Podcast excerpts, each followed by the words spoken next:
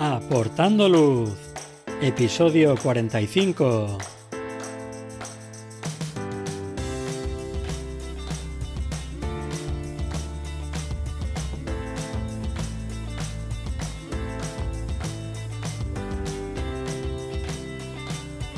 Hola, ¿qué tal? Bienvenidos a este nuevo episodio de Aportando Luz, el podcast en el que hablamos de fotografía nocturna, su técnica, consejos y equipo.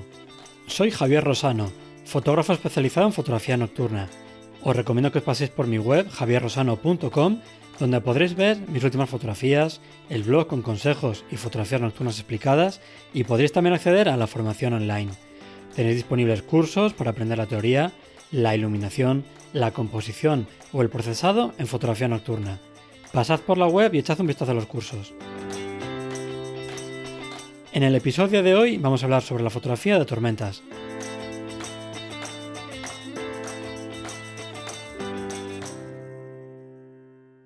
Imagina que estás por la tarde en la localización con todo preparado para empezar a hacer fotografía nocturna.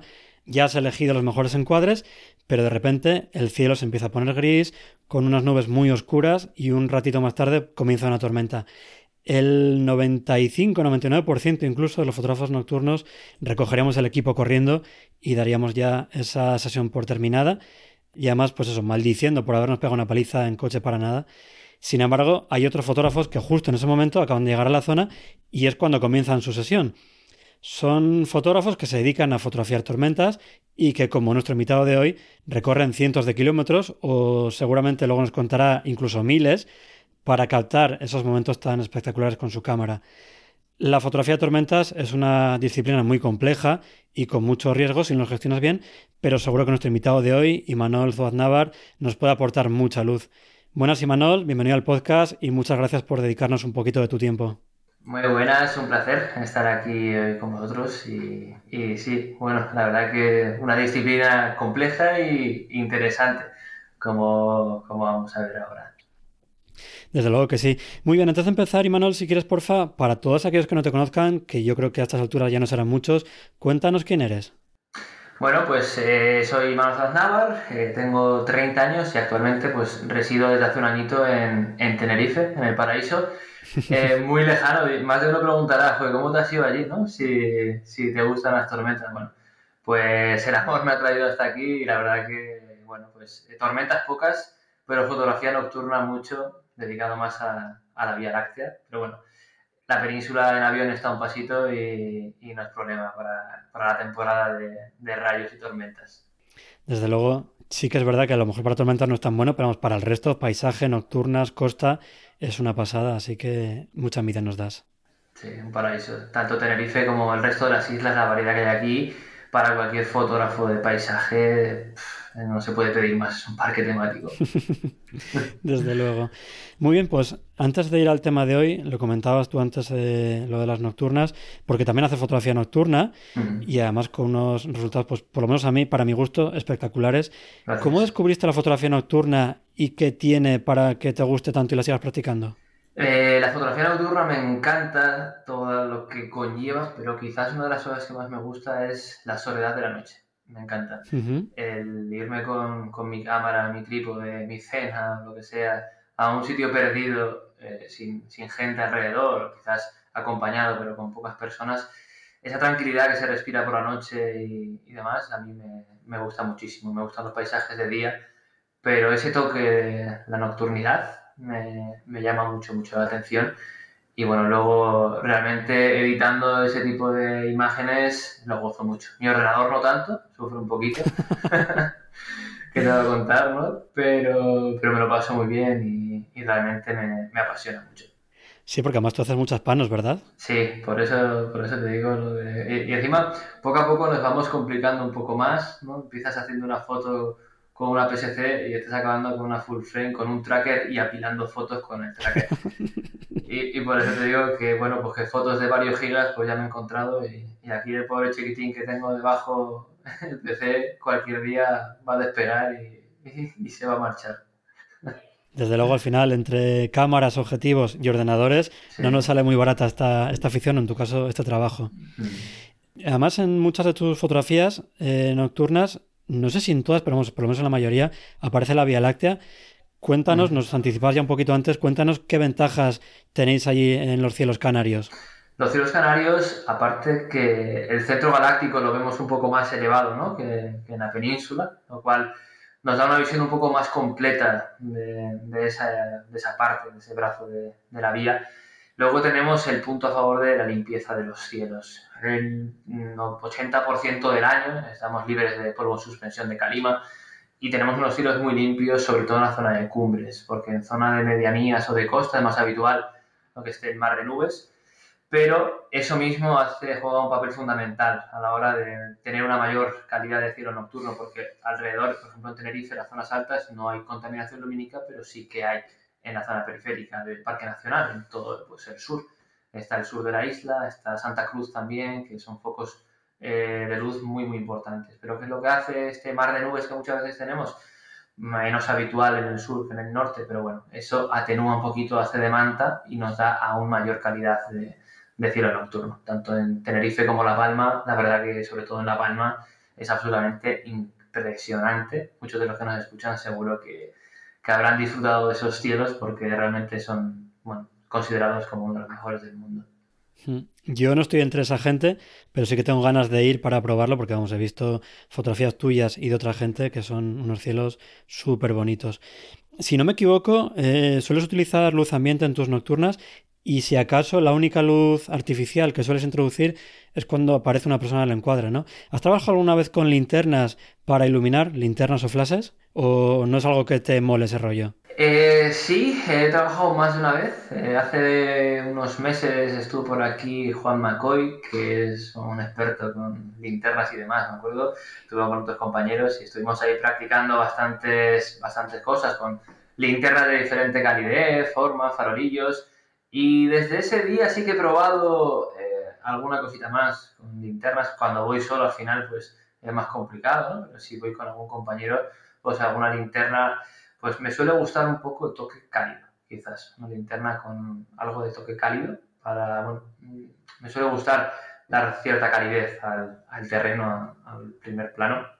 Y bueno, suelo utilizar eso y, y la verdad que es divertido y algún día me meteré más con el light painting porque he visto cosas que me alucinan ya fuera del tema de la Vía Láctea, ¿no?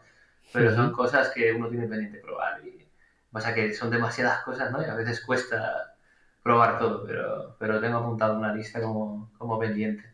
Muy bien. Y relacionado también con fotografía nocturna, estás ahora justo en una fase de crowdfunding, si no me equivoco, de un nuevo libro titulado Guía Avanzada de Fotografía de Paisaje, en el que tocas esta disciplina, la fotografía nocturna. ¿Qué podemos encontrar en ese libro? En ese libro podemos encontrar cosas desde para la gente que está empezando, ¿no? desde cómo usar el modo manual o cómo componer las principales reglas de composición, y luego también para gente que está ya más iniciada, que sea gente avanzada el apartado de planificación pretendo que sea eh, muy, bueno, es muy, muy extenso y pretendo que eh, sea muy aclaratorio ¿no? para, para, todo tipo de personas, con el fin de poder planificar mejor las, las fotografías, tanto de nocturnas como diurnas, en base a las previsiones meteorológicas, la interpretación de diferentes modelos y también la interpretación de herramientas de seguimiento real, y, como satélites y, y demás. Hago mucho hincapié en todo eso, lo intento explicar eh, de la mejor manera posible, al menos lo que está en mi alcance, ¿no? Pues para que la gente lo, entienda, porque es algo que mucha gente desconoce y yo creo que es fundamental en, la planificación, en el pre de las fotos. Sí, eso es.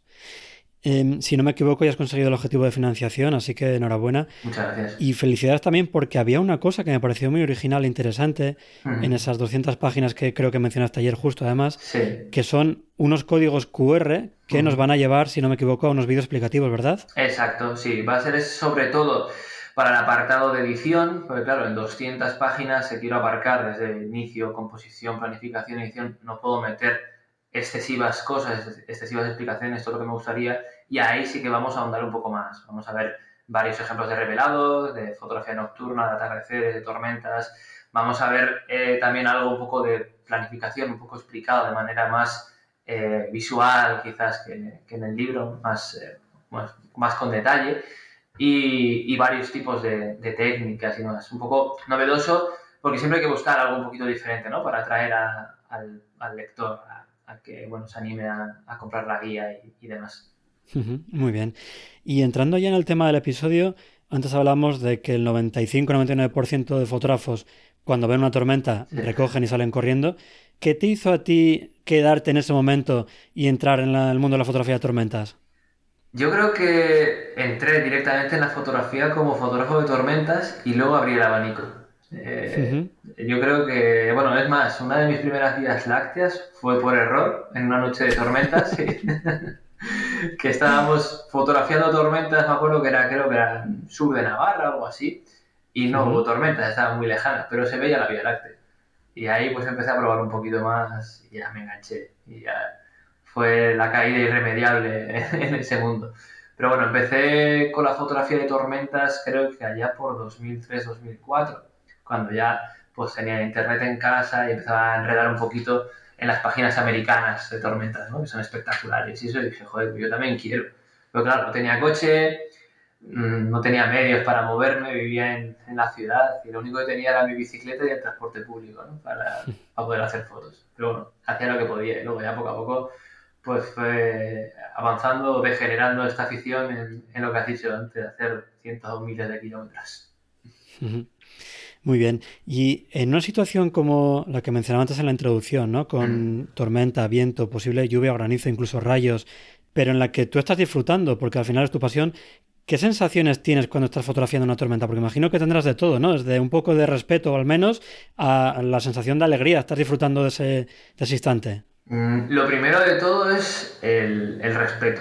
Eh, al final son muchos años ya ¿no? fotografiando tormentas y ya he desarrollado un instinto de, de, autoprotección muy grande porque me han caído, por desgracia, tres rayos a pocos metros en tres ocasiones hace bastantes años y en base a eso ya tienes ya mucho respeto por las tormentas. ¿no? Una foto no vale una vida y siempre hay que tener mucho cuidado y no correr riesgos innecesarios. ¿Por, ¿Por qué digo esto? Porque al final en ese momento, el respeto, hay mucho respeto, pero también hay un componente de adrenalina bestial, que es lo que hace mucha gente cuando empieza con ese tipo de fotografía a engancharse. El estar enfrente de un fenómeno de la naturaleza tremendo, eh, pues eh, lo que te aporta es ver esa fuerza de la naturaleza y ver ¿no? que estás captando rayos en la cámara por primera vez, por segunda, por tercera, te da eh, bueno, te hace mucha ilusión y al final te, acaba enganchando. Y en ocasiones te puede nublar un poco la vista, ¿no? Y no ser consciente que estás ante una situación que entraña cierto riesgo para ti. Y hay que tener, hay que tener siempre mucho, mucho cuidado. Claro, y hablabas tú antes que vives en Tenerife, hay poquitas tormentas ahí, pero no te cuesta nada tampoco coger un avión para venirte a la península. Pero yo creo que para llegar a ese punto de planificación, Em, de poder prever lo que va a pasar y además con cierta certeza, porque al final pues estás invirtiendo tiempo y dinero para el viaje. ¿Te hace falta un poco de formación sobre meteo para saber qué condiciones se tienen que dar para una tormenta a la que tú buscas? Sí, hace falta experiencia en, meteorología, obviamente, ¿no? Pero luego también está la experiencia en campo, porque, bueno, yo este año he ido creo que cuatro o cinco veces a Península por tormentas y no he tenido toda la suerte del mundo, no he tenido toda la suerte. Pero sí que hay compañeros más veteranos que prácticamente siempre que salen, siempre llevan a la casa buenas, buenas fotografías, buenas piezas. Y ahí, aparte del componente de conocimiento meteorológico, también está la experiencia, el saber, el saber moverte, que a mí todavía pues, me, queda, me queda mucho ¿no? por aprender. Aunque de tema de meteorología pueda controlar más o menos, pero sí que en campo todavía me queda mucho que ir controlando pero sí, para pegarte una paliza de esas, al final tienes que estar seguro de que va a haber algo, porque si no, no merece la pena. Es mucho tiempo, dinero y esfuerzo físico también. Eso es. ¿Y qué aplicaciones o qué páginas web utilizas para hacer esta planificación? Muchas. Muchas. Eh, muchas, sí, muchas. Yo generalmente uso modelos generales de previsión como el GFS, el modelo americano, el SMWF, que es un modelo europeo también de mucho detalle, y luego ya cuando estoy analizando plazos cortos de tiempo, eh, recurro a modelos de inestabilidad. Probé la página de StopFX, que son diferentes mapas de inestabilidad, algunos bastante complejos, algunos los explico bastante en, el libro. Y luego ya, pues modelos mesoescalares, que quiere decir esto que tiene una rejilla más pequeña, tiene mucho nivel de detalle. Un modelo más general, te puedo decir que va a haber tormentas en Castilla-La Mancha por ejemplo. Un, modelo mesoescalar lo que te va a decir es que esas tormentas van a estar alrededor de la roda en Albacete y no alrededor de Consuegra en Toledo. Más o menos aproximadamente, porque luego sí que varía, ¿no? Varía igual 50 kilómetros, 100 kilómetros, que si tú ves en ese mapa que va a haber en la roda la tormenta, vas a la roda y luego realmente igual se ha formado una Almansa y no ahí. Eh, ahí ya está el componente de experiencia en, en campo, pero sí que podemos acercarnos bastante con los modelos que hay hoy en día. Y luego también, bueno, pues seguimiento a tiempo real. ¿no? Pues los radares, los mapas de rayos o los satélites son herramientas que son fundamentales para, para poder acertar un poquito más. ¿Y esa, ese segmento en tiempo real es el que utilizas cuando estás ya en la localización fotografiando para ver hacia dónde va a ir la tormenta? Sí, muchas veces sí. Eh, si tengo una buena visibilidad yo, quizás no me haga falta porque estoy viendo la tormenta de evolución, pero sí que igual a veces una parte de la tormenta tapa la tormenta trasera, no lo estoy viendo, y con el mapa de rayos puedo ver un poco la intensidad que no está decayendo, hacia dónde está yendo y demás. Y en base a eso ya puedes decidir, ¿no? Si tirar más hacia el norte, hacia el sur o quedarme en el sitio o, qué hacer. Es un poco anticiparme un poco a la tormenta. Y por tu experiencia, ¿hay alguna zona de España en la que suele haber mejores tormentas desde el punto de vista de la fotografía? La zona con más tormentas de España, aparte de los Pirineos, es la zona de Teruel. Teruel es un, nido de tormentas brutal. Los Pirineos quizás no sean tan fotogénicas, en Teruel ya sí son más fotogénicas. Pero las más espectaculares quizás sean en el este de Castilla-La Mancha, sistema ibérico saliendo hacia la provincia de Zaragoza.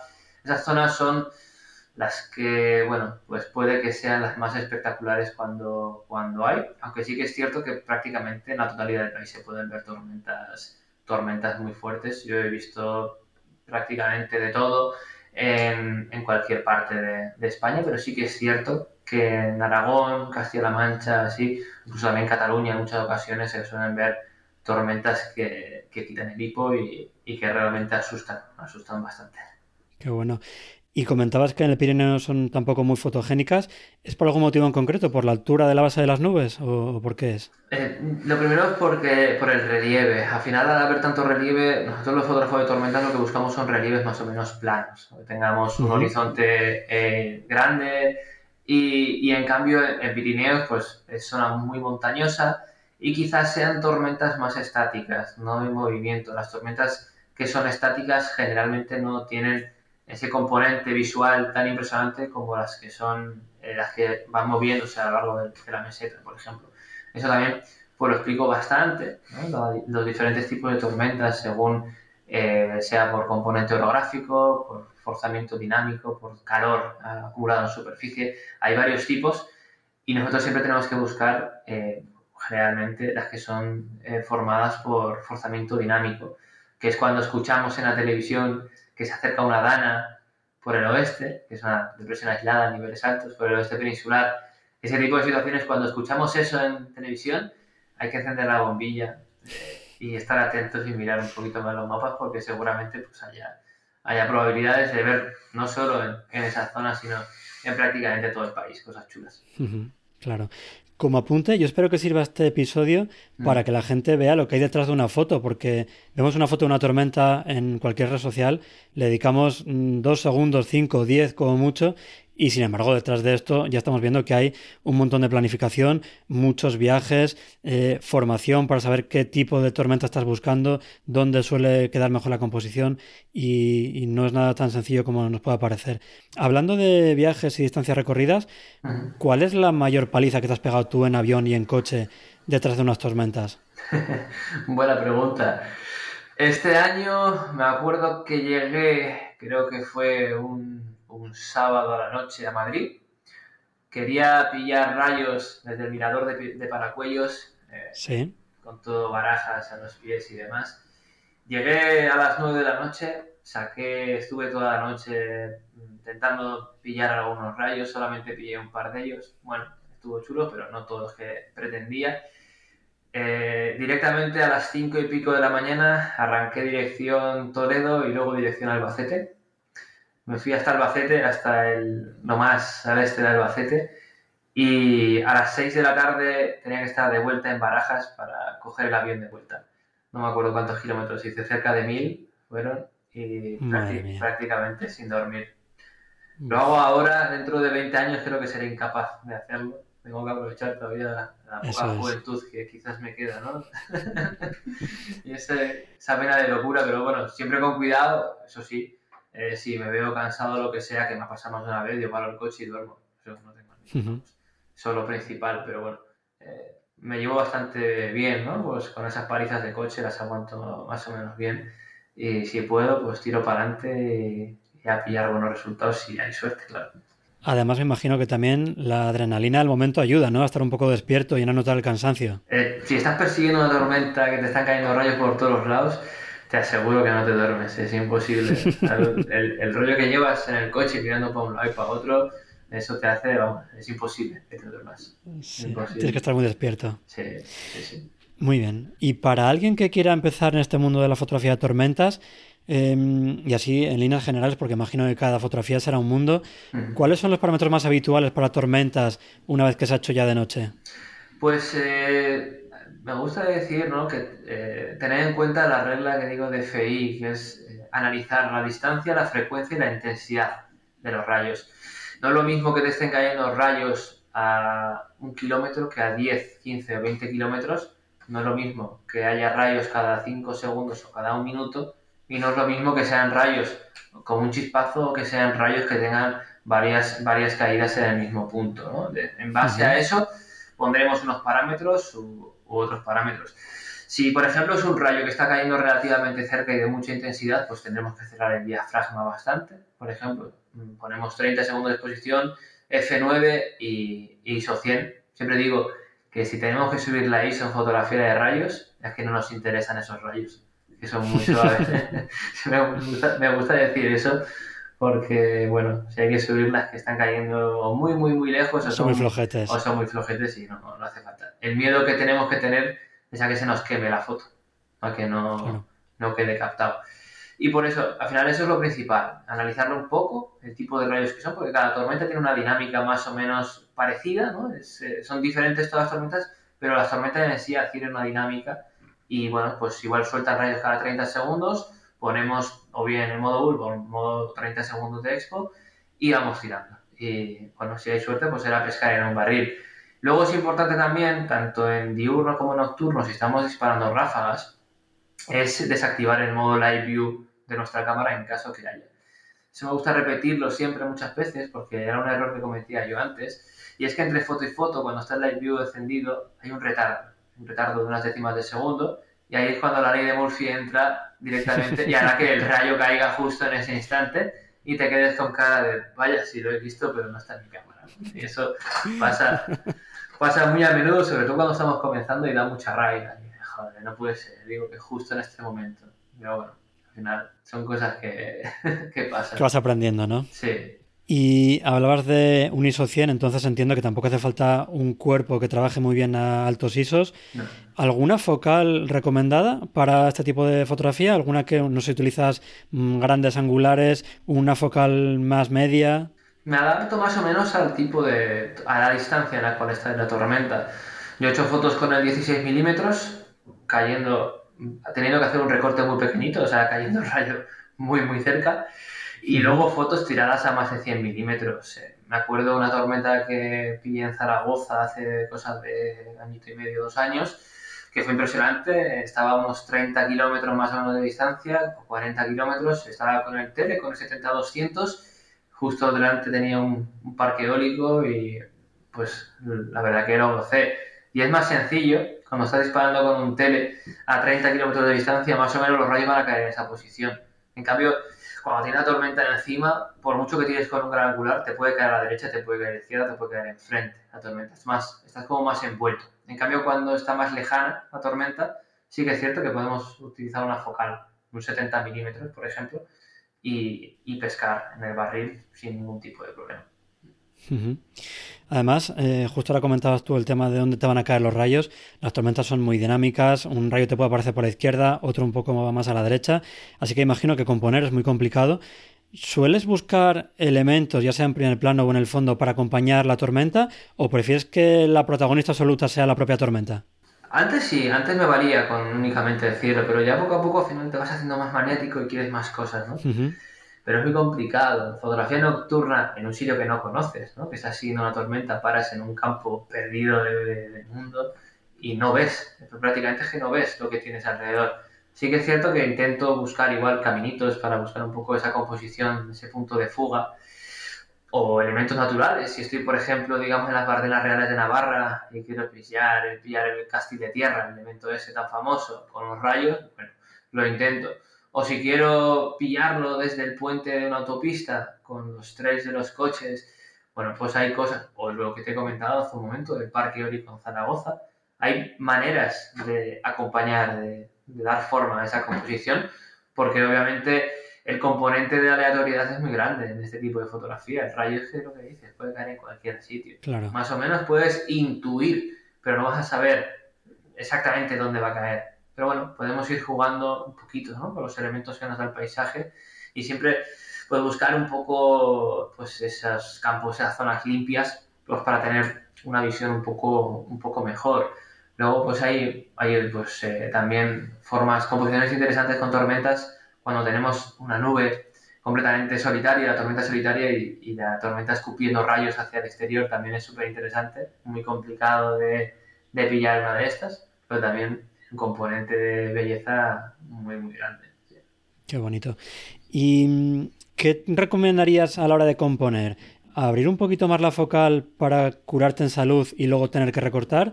¿O dices, no, mira, yo me quiero centrar con esta composición, con este encuadre y estaré más tiempo o menos tiempo, pero yo creo que mi rayo aparezca justo con esta, esta composición? ¿Por cuál de las dos sueles optar tú? Mm, yo por tirar por una focal grandita. Tiro con el 16 milímetros, además, bueno, tengo... Mi cámara tiene 40 y pico megapíxeles y pues sirve o bien para hacer vallas publicitarias, ¿no? que siempre los megapíxeles están un poco sobrevalorados a la hora de valorar las cámaras, o también nos sirve para esto, para hacer un recorte de calidad y, y bueno, pues conseguir una composición más óptima, ¿no? recortando la, la imagen, porque al final, bueno, si tú utilizas un 30 milímetros tirando hacia el caminito a ver si caen rayos, o tiras un 14 con una vista más amplia, bueno, pues si cae el rayo en ese caminito vas a poder tener igualmente la foto. Y si cae en otro sitio, bueno, igual ese rayo es impresionante y no te hace falta componerlo con el caminito y simplemente el rayo es brutal. Porque si te cae un rayo ramificado y demás, bueno, pues vamos a respetar un poco esa parte de tierra, pero realmente no va a tener importancia. Vamos a meter igual un tercio de tierra para no tensar esa composición, pero realmente la vista del espectador no hace falta guiarla, va a ir directamente a, a dónde va a ir al rayo. Sí, desde luego en este caso tener megapíxeles de sobra es una ventaja para luego hacer ese recorte en el caso de que te haga falta. Y hablando de peligros, que antes lo mencionábamos, mm. en la fotografía de tormentas hay más riesgos que en otras disciplinas de paisaje. Comentabas antes que has estado tres veces muy cerquita de un rayo, o bueno, mejor dicho al revés, un rayo ha estado tres veces cerquita de ti. Eh, ¿Esas son las veces que más riesgo has corrido? Sí, una de, ellas, sobre todo, dos fue por accidente, porque estaba ahí en el monte, bueno, en el monte, en un camino de monte, y cayeron dos rayos, eh, pues en, unos postes que había eh, al lado mío, y no los esperaba. Encima era uno, un día de una nevada que no esperaba ver rayos, estaba de ruta y me cayó. Pero bueno, en otra ocasión yo era muy chiquitín, tenía pues, 16 años, creo, algo así, y estaba en una azotea de, de Tarragona, viendo una tormenta mediterránea de estas brutales y cayó un rayo en el pararrayos que tenía, no sé, a 5 metros, algo así.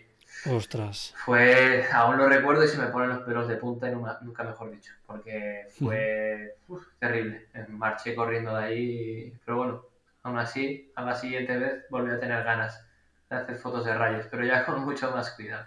Claro. ya vas aprendiendo. Claro, no tenía ese conocimiento todavía. Al final era un, chavalillo, ¿no? Y te puede dar adrenalina después de eso y no eres consciente de todos los riesgos. Pero, claro, luego ya aprendes y dices, vaya, he tenido una oportunidad, no soy un gato, ¿no? No tengo siete vidas, mm. voy a aprovecharlo bien. Eso es. ¿Y nos podrías dar alguna recomendación de seguridad, eh, no sé, a la hora de situarnos en el monte, del equipo que tenemos que llevar, de si nos tenemos que alejar de nuestro equipo a la hora de hacer fotos? Pues lo primero de todo es que si veis que la tormenta está cerca, buscar refugio. Y buscar refugio significa meteros al coche. El coche actúa como una celda de Faraday, es decir, no puede entrar dentro del coche el rayo por su estructura metálica.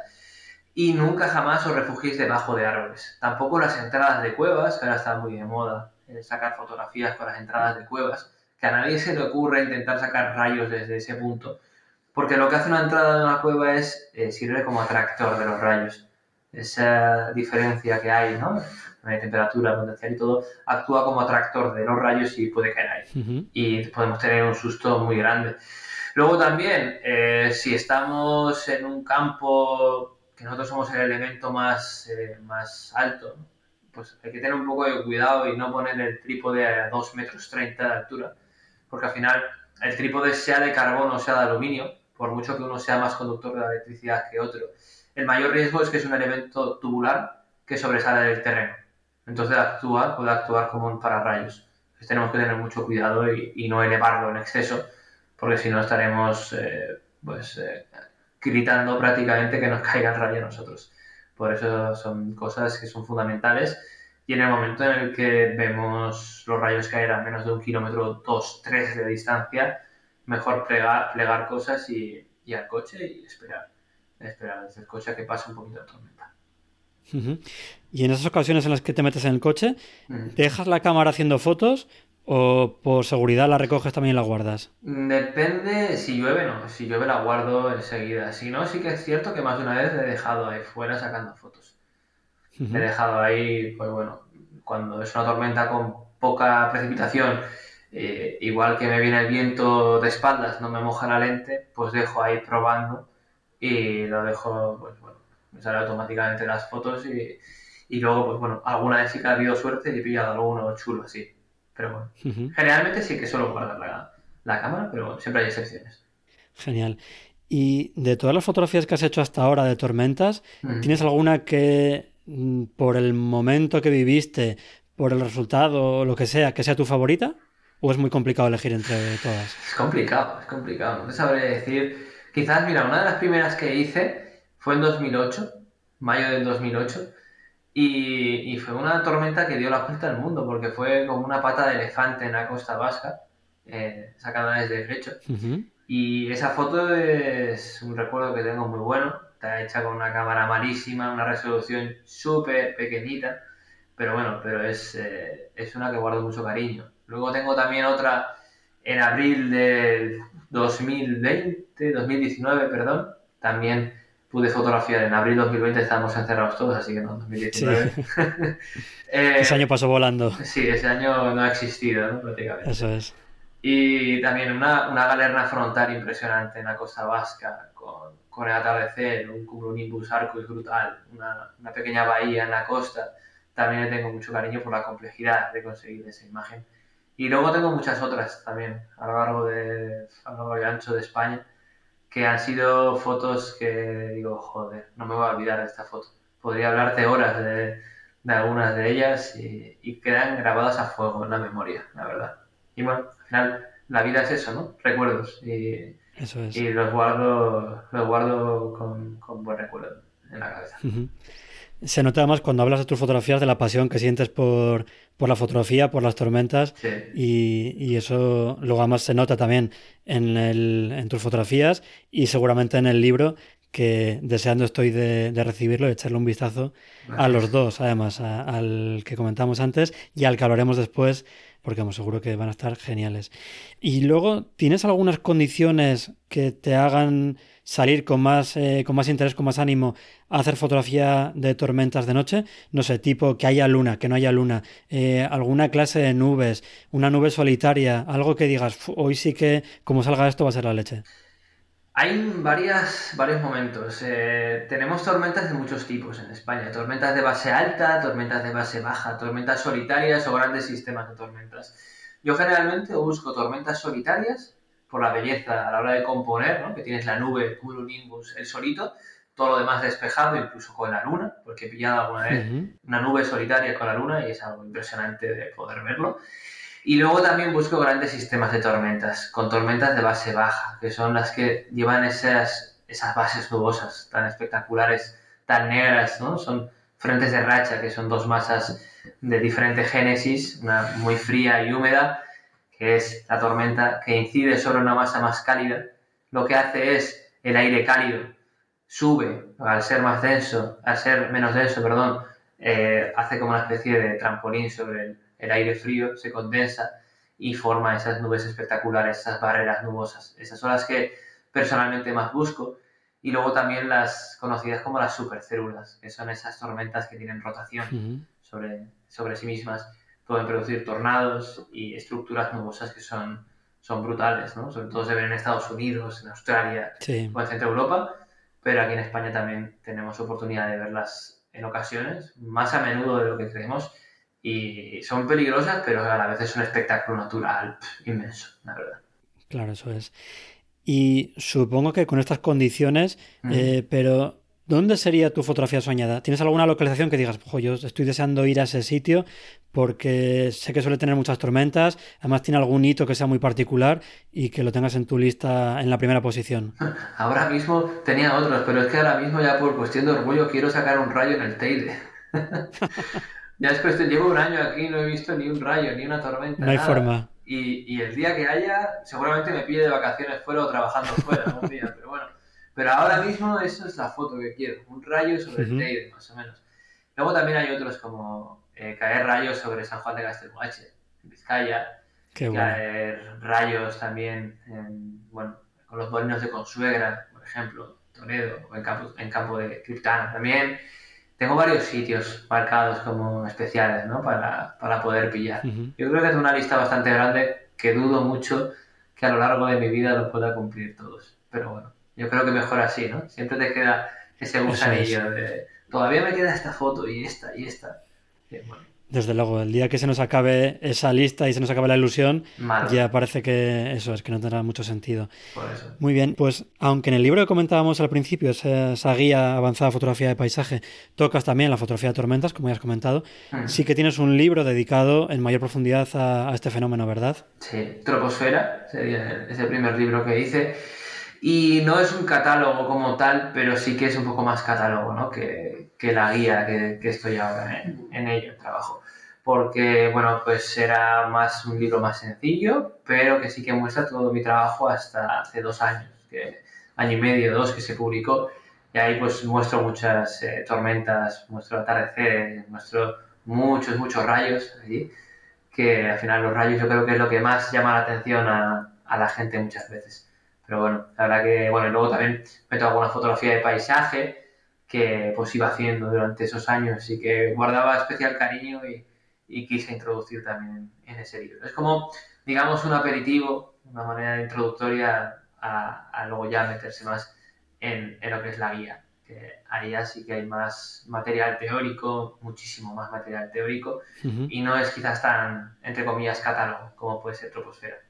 Perfecto. Y para la gente que quiera comprar estos libros, ¿cómo lo puede hacer? A través de la página de libros.com. Troposfera está en algunas librerías, está también en la Casa del Libro, está en varias webs y también está en libros.com. Y el nuevo libro, pues como todavía está en campaña, bueno, va a estar, eh, una vez acabe la campaña, va a seguir estando disponible a la venta para participar en ese crowdfunding hasta que vaya a imprenta el libro y se para. Y luego ya después, una vez esté físicamente, también se podrá se podrá adquirir desde la página web y desde otros, desde otros canales también de venta pues que iremos, iremos diciendo. Perfecto. Y para la gente que no tenga suficiente con este episodio, con lo que tú cuentas en tus redes sociales o con lo que dices en los libros y quiere algún taller presencial contigo, ¿tienes algún taller? Pues tengo varios programados, todavía no tenemos fechas cerradas, eh, los voy a impartir algunos de ellos junto con mi compañero David de la Iglesia vamos a impartir en Madrid, vamos a impartir en Barcelona también y voy a impartir, espero que varios aquí en, en las islas, sobre todo de, de, astrofotografía. Tengo pensados varios, varios workshops y, y, varios viajes fotográficos aquí en las islas para cara ya pues 2000, 2022, que la verdad que tengo, tengo muchas ganas y, y, a ver qué tal va saliendo la cosa, porque bueno, la formación es algo que, que me gusta mucho, eh, sobre todo cuando es algo que me apasiona. Me encanta aprender de otras personas y me encanta también eh, enseñar en la medida de lo posible pues, eh, lo que he ido aprendiendo estos años. Y bueno, qué mejor escenario ¿no? que, el paraíso canario para, para ello. Desde luego, muy bien. Pues nada, antes de terminar, momento de promocionarte, ¿dónde te podemos encontrar? ¿Cómo es tu web? ¿En qué redes sociales estás? ¿Cuál es tu usuario? Mm, vale, pues eh, sobre todo participo en, en, Twitter, que veréis que doy la vara prácticamente todos los días, y también en Instagram, que estoy ahí también muy presente, y bueno, tanto en mi web como en Instagram como en, en Twitter, pues soy como Imanol Zoznavar. En cuanto pongáis el apellido, pues no saldrán muchos más porque somos pocos los que nos apellidamos así. Esa ventaja que tiene, sí. Sí, es complicado el, el, apellido, pero una vez lo pones ya ahí, ya salgo salgo rápido porque somos poquitos. De segundo, pues soy García, que de esos hay un poquitín más, ¿no? Que de Zaznava, pero bueno. y ahí me podéis encontrar, echar un vistazo y cualquier duda que, que tengáis o lo que sea, yo siempre estoy abierto a, a responderlo, pues encantado en, en la medida que pueda. Muy bien, pues nada, me ha encantado charlar contigo, que te has pasado por el podcast. Enhorabuena de nuevo por todo tu trabajo, por las fotografías, por los libros. No olvides de seguirle en las redes sociales que he mencionado y de al menos echar un vistazo a esos dos libros. Y muchas gracias por este rato que nos has dedicado y por todo lo que nos has contado sobre las tormentas. Muchas gracias a ti, es un placer. Muchas gracias, Manuel. Un fuerte abrazo. Muchas gracias. Un saludo, chao. Hasta luego. Y hasta aquí este episodio en el que hemos hablado sobre fotografía de tormentas. Si os ha gustado este episodio, suscribiros para no perderos los próximos capítulos y si queréis colaborar para que el podcast llegue a más gente, os agradeceré vuestros me gustas, valoraciones y comentarios. Muchísimas gracias por escucharme y por vuestro apoyo. Hasta el próximo episodio.